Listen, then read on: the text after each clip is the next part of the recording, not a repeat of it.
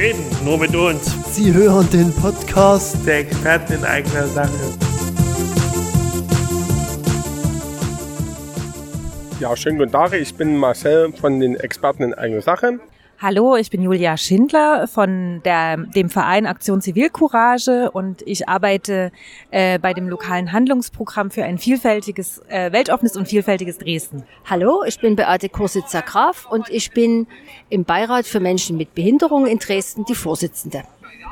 Hallo, ich bin die Mandy Pürschel und ich bin hier bei der EUTB und mache da leichte Sprache. Hallo, mein Name ist Jens Kempe und ich bin auch einer der Experten in eigener Sache, auch von Anfang an eigentlich mit schon dabei. Guten Tag, mein Name ist Christoph Rehan. Ich bin auch Experte in eigener Sache äh, und aktuell aktiv in Sachsenenergie. Mein Name ist Imre, ich bin auch äh, aktiv in der Politik und äh, vor allen Dingen im äh, barrierefreien Wohnen. Also sprich Barrierefreiheit ist mir sehr wichtig. Hallo, ich bin die Henrike Mönch in der Arbeitsgruppe Inklusion für die Stadt Dresden. Und wir kümmern uns, haben ja auf dem Schirm leichte Sprache in Krankenhäusern, Formulare in leichter Sprache, leichte Sprache in Ämtern kümmern wir uns drum. Und dann bin ich ja wie die Menti noch in der Prüfergruppe leichte Sprache mit drin. Prüfen wir Texte, ob das äh, leichte Sprache ist. Und dann kümmern wir uns noch um die Wahlen die 2024 sind die Europawahlen, die Stadtratsbezirkswahlen und dann waren es aber noch zwei andere Wahlen. Da tun wir die Wahlen nächstes Jahr mit vorbereiten. Das haben wir auch noch mit auf dem Schirm, wollte ich sagen. Wie kann man wählen gehen? Was ist zu beachten? Wann ist der Stimmzettel ungültig? Wie viele Kreuze darf man auf den Stimmzettel machen? Darum kümmern wir uns auch. Ich möchte noch was erzählen, dass es mit der Selbstvertretung ist. Selbstvertretung ist halt das, was wir, was wir, äh, was wir ähm, uns halt über Barrierefreiheit kümmern, über das, das Thema über leichte Sprache. Dann machen wir eben halt über die Veranstaltung, wie zum Beispiel den Protesttag vorbereiten. Dann haben wir uns halt noch äh, verschiedene Vereine besucht und noch. Beispiel die wollen wir demnächst die Antidiskriminierungsbüro noch besuchen. Und ja, und dann haben wir noch die MDR noch besuchen, da wollen wir das noch nachhaken.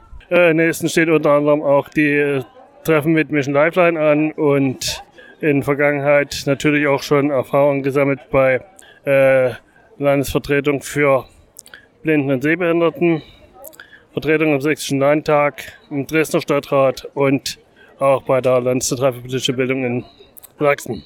Also kommen wir jetzt nochmal zu unserer eigenen Gesprächsrunde und beginnen wir mal mit ein paar Forderungen, die wir dann gestartet haben zum Thema äh, leichte Sprache. Wie weit setzt sich Dings für die Förderung leichter Sprache und für die Umsetzung ein? Ich habe jetzt die Frage nicht so richtig verstanden. Ich habe verstanden äh, ähm, die Frage so, dass Sie wissen wollen, was der Beirat für Menschen mit Behinderung zum Thema leichte Sprache macht. Da kann ich erzählen, dass im Beirat ja seit einem Jahr oder anderthalb Jahren bald, ne, ähm, wir auch einen Vertreter aus diesem, aus diesem Kreis haben, aus diesem Expertenkreis. Und äh, damit die Unterlagen alle äh, möglichst barrierefrei oder einfach nutzbar sind, äh, ist es erforderlich, dass ihm die Unterlagen in einer leichten Sprache zur Verfügung gestellt werden. Das ist eine große Herausforderung, weil das erstmal grundsätzlich so noch nicht vorgesehen ist. Ähm, insofern kann der Beirat hier unterstützen, indem die Beauftragte, äh, die Frau Scharf, in der Vorbereitung hilft. Ansonsten wirkt der Beirat darauf hin, dass was vorhin schon gekommen ist, dass alles das, was auf der Homepage von der, von der Stadt Dresden, auf der Landeshauptstadt Homepage ist, so an Formularen zur Verfügung gestellt wird, dass es barrierefrei ist und eben zur Barrierefreiheit gehört auch die leichte Sprache. Ähm, und an mich auch die Frage, was ich mit dem Thema leichte Sprache zu tun habe. Also ähm, erstmal ist es so, äh, ich berate ganz viele Vereine, die Projekte in Dresden machen wollen, wo es auch äh, um Vielfalt, um, um Respekt, um Zusammenhalt geht. Und ähm, auch ja euer Projekt äh, zum Beispiel.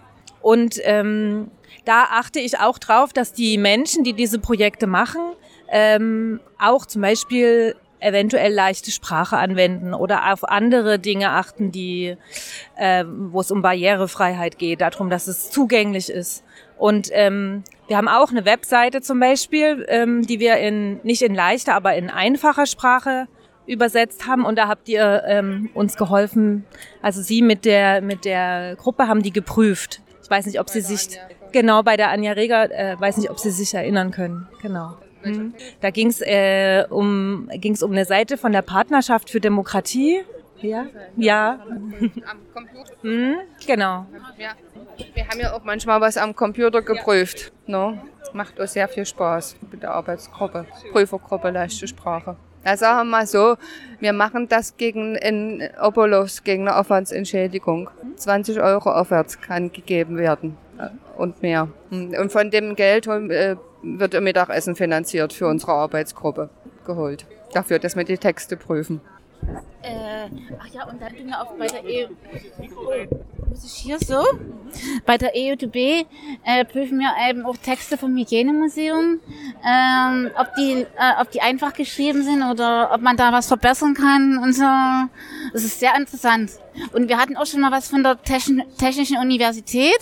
Das war sehr kompliziert und es war ganz schön schwierig. Hm, ne? Ja, folgendes. Meine Frage an euch zwei. Ihr seid heute eingeladene Gäste. Und da wollte ich eben halt fragen, wie denkt ihr über eure, über die Zukunft der Inklusion nach?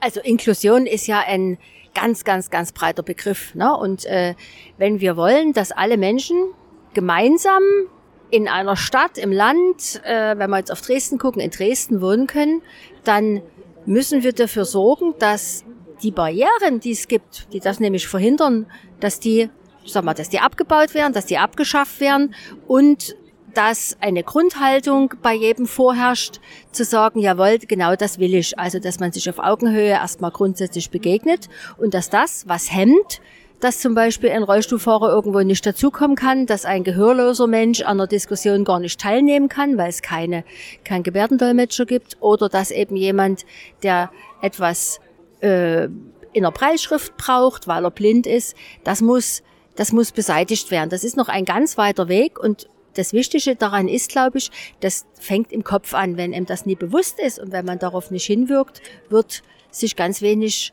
bewegen.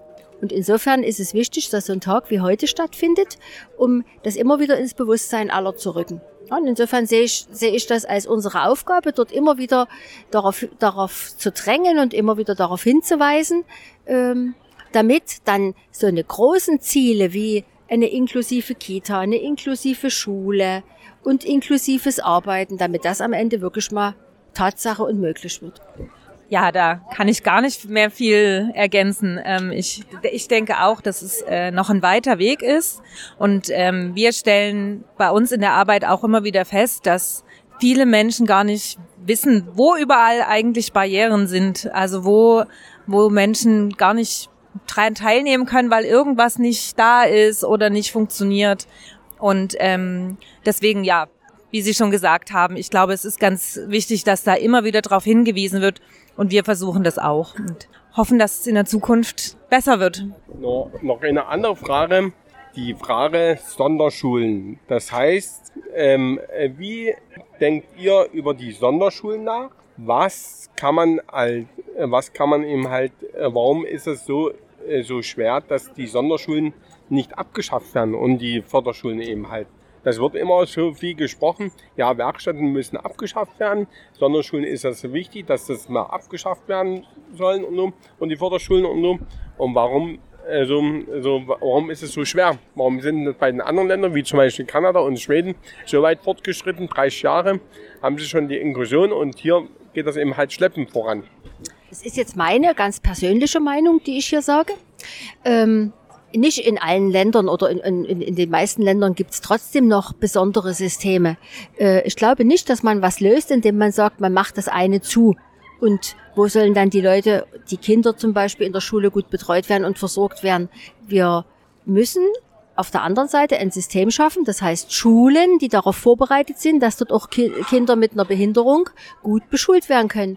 Und wer eben vielleicht eine kleine Gruppe braucht, eine kleine Klasse braucht und wer gar nicht in der Lage ist, mit 30 Schülern in einem, in einem Klassenraum zu sitzen, für den muss das ermöglicht werden. Und wenn wir aber, das, das wissen Sie ja wahrscheinlich auch, ne, wenn wir aber eigentlich schon sowieso nicht genügend Schulplätze haben, da fängt es schon an. Also wir können nicht sagen, äh, wir lösen mal einfach die Förderschulen auf und äh, auf der anderen Seite gibt es keine Angebote, wo die Kinder hin können. Das heißt, wir müssen das, was neu entsteht oder das, was grundsätzlich geschaffen wird, ja von vornherein so denken, dass dort alle mit hin können. Und das ist die große Herausforderung. Also man kann nie eins zumachen, aber gar nichts haben, wo die Leute hingehen können. Und das ist bei der, bei der Schule so und bei der Arbeit ja auch, ne? weil Sie gerade noch Werkstatt gesagt haben. Wenn man die Werkstätten zumacht, ich glaube, da stehen ganz viele mal plötzlich auf der Straße, weil es noch gar nichts anderes gibt. Es muss sozusagen auf der anderen Seite etwas entstehen, wo, wo jemand auch in einem Arbeitsmarkt tätig ist. Die müssen dort willkommen sein. Ich habe da äh, noch eine Frage. Eigentlich sind ja die geschützten Werkstätten äh, in der Pflicht, Menschen mit Behinderung auf den ersten Arbeitsmarkt einzugliedern. Das eigentlich wurde mal gesagt, die geschützte Werkstatt sollte nur eine Vorübergangslösung sein. Die sollen so weit fit gemacht werden, dass die auf dem ersten Arbeitsmarkt einige von den fitten Leuten arbeiten können. Was ist denn damit?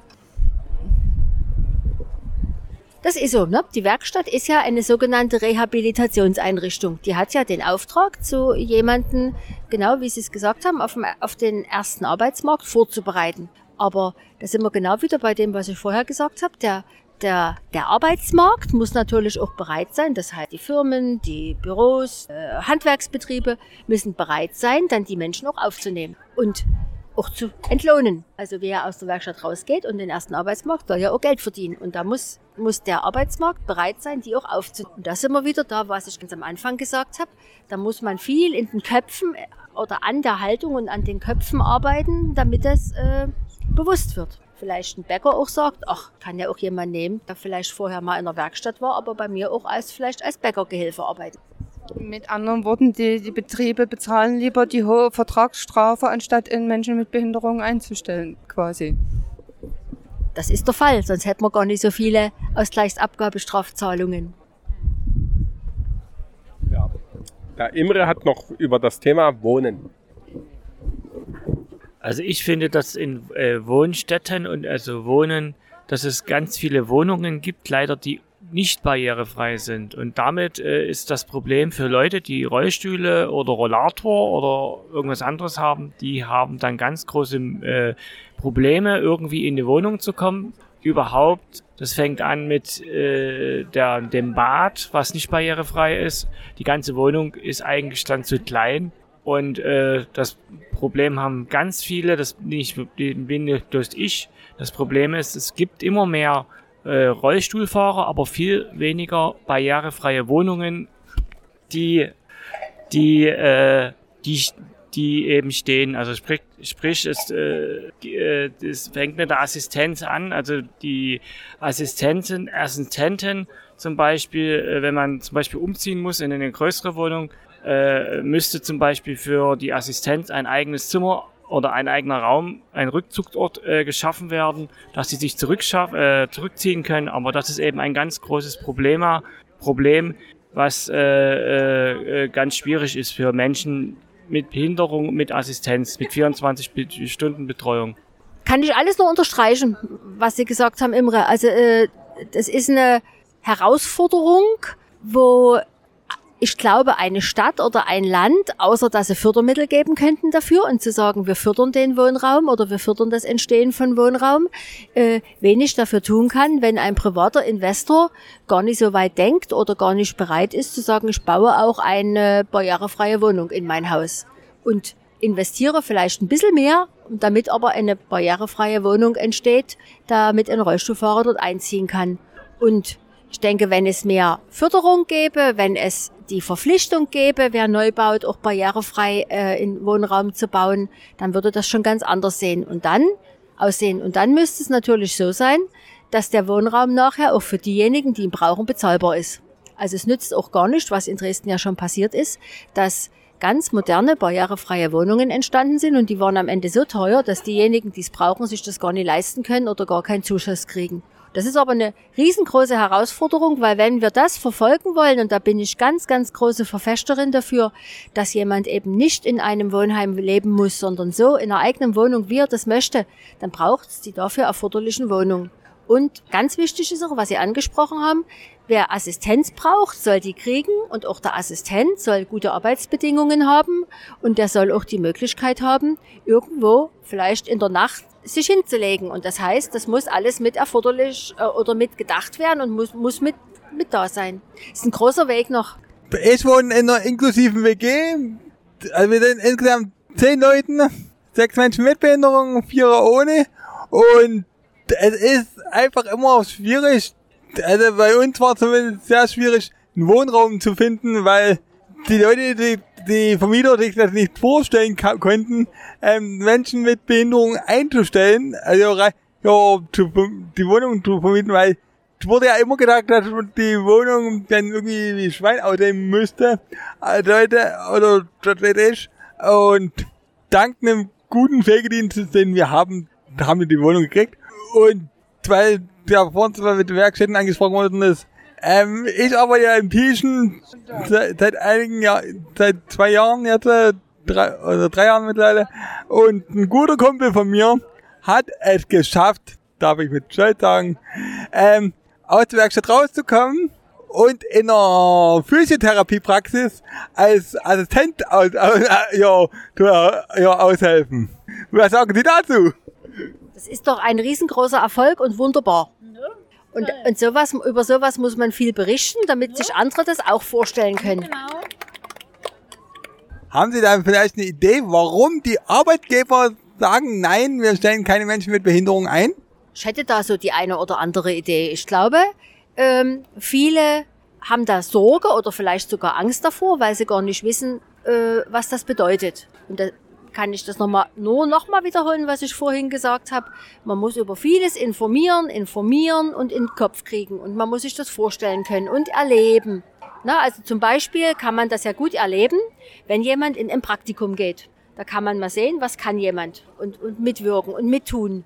Und, das, und dann kann man das erleben als Arbeitgeber und insofern äh, muss man so eine Sachen unterstützen und, und, und voranbringen, damit sich was verändert. Und Ihnen kann ich immer nur sagen, gehen Sie das mutig an und wenn Sie, wenn Sie vielleicht was finden, wo Sie sagen, auch da könnte ich ein Praktikum machen, dann äh, fordern Sie Unterstützung ein, dass Sie das machen können. Ich, ich wollte das nur gerade auch unterstützen. Ähm, mein Mann hat auch eine, eine Behinderung und hat äh, Arbeit gesucht bis vor kurzem. Und äh, der hat das mit einem Probearbeiten jetzt geschafft. Also er hat äh, es geschafft, jemanden zu überzeugen und dann hat er da mal drei Tage zur Probe gearbeitet und dann konnte der Arbeitgeber sehen, dass, ob das klappt oder nicht.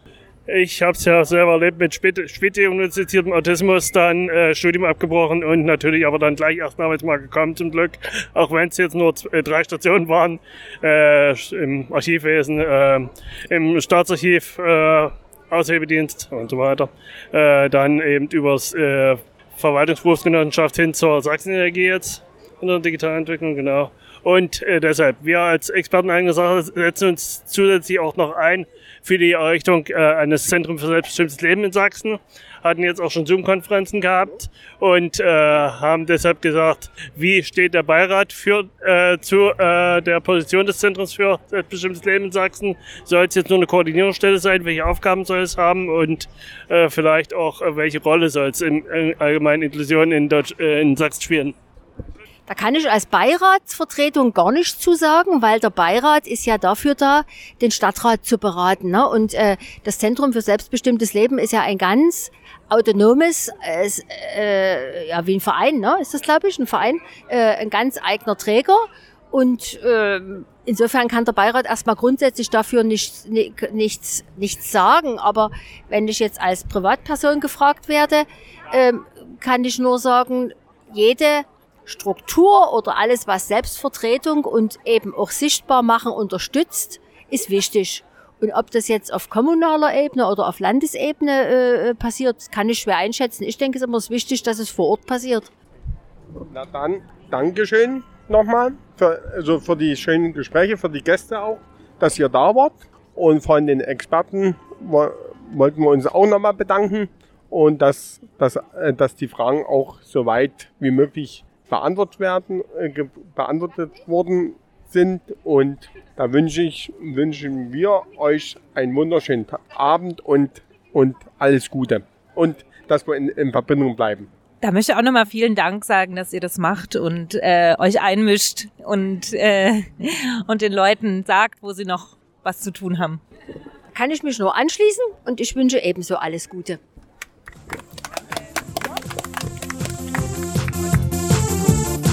Experten in eigener Sache werden unterstützt durch die Lebenshilfe Dresden und gefördert von dem Bundesministerium für Familie, Senioren, Frauen und Jugend. Die Veröffentlichung steht keine Meinungsäußerung der Lebenshilfe Dresden, des Bundesministeriums für Familie, Senioren, Frauen und Jugend oder des Bundesamtes für zivilgesellschaftliche Aufgaben dar. Für inhaltliche Aussagen tragen die Experten in eigener Sache die Verantwortung.